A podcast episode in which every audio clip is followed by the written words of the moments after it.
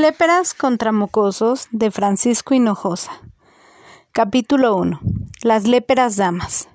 En la calle de la Soledad de la colonia Maravilla de Ciudad Torrealta había una vez tres mujeres que no eran muy queridas por los niños, aunque sí apreciadas por los papás de esos niños. Se llamaban Dulcilanda Colorada, Reina Cristina de los Cielos y la señorita Chucha, Torres. Chucha Torres es algo Dulcilanda Colorada era flaca y larga como un bambú. Lo que más le gustaba en la vida era el color rojo. Disfrutaba hasta chuparse los dedos de la sandía, el jitomate, las fresas, el betabel y la mermelada de cereza. De beber agua de Jamaica revuelta con vino tinto.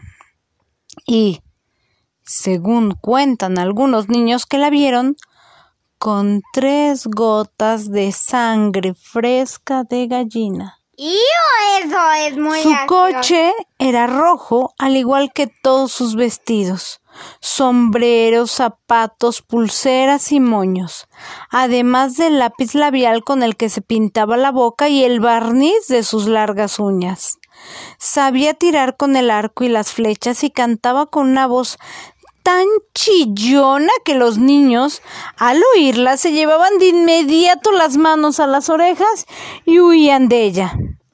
En cambio, los señores y las señoras de la colonia, al escucharla, le aplaudían hasta el cansancio. Ay, qué malo. Pero qué hermosa voz tiene, le decían. Parece cantante de ópera. Como reina Cristina de los cielos, no tenía más que unos cuantos pelos en la cabeza, para cubrirlo usaba siempre unos horribles, viejos y sucios gorritos de todos los colores. También le faltaban algunos dientes y le sobraba un poco de nariz. Le gustaba mucho comer hígado de vaca con ajo y queso añejo, riñones de cochino y cabezas de pollo crudas. Por eso cada vez que abría la boca salía de ella un tufo pestoso, entre carne podrida y llanta de quemada de coche. Al menos eso es lo que olían los niños, porque los adultos creían que tenía un aliento estupendo. Huele como a mentol eucalipto.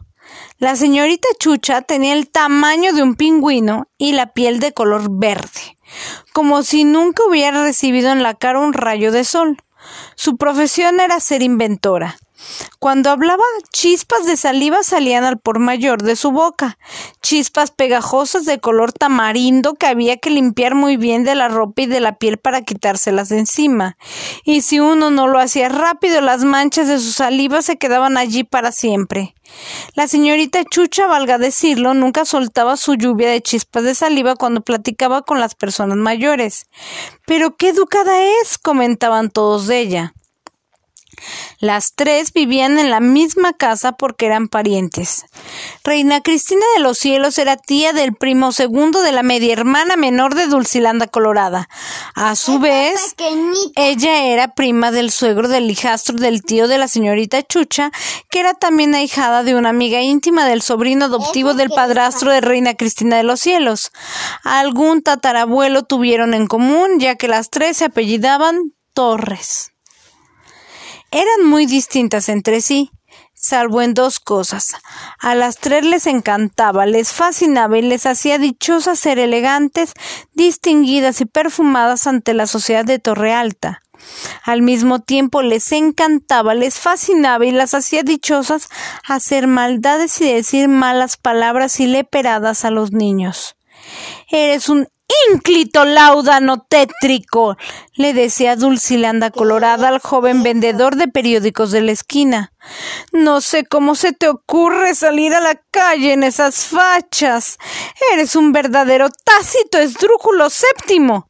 Quítate de aquí, papera linfática, pólipo carnoso de ectoplasma, tronaba Reina Cristina de los cielos cuando su sobrino jugaba las canicas en el jardín. Les voy a decir a tus papás que te encierren y castiguen.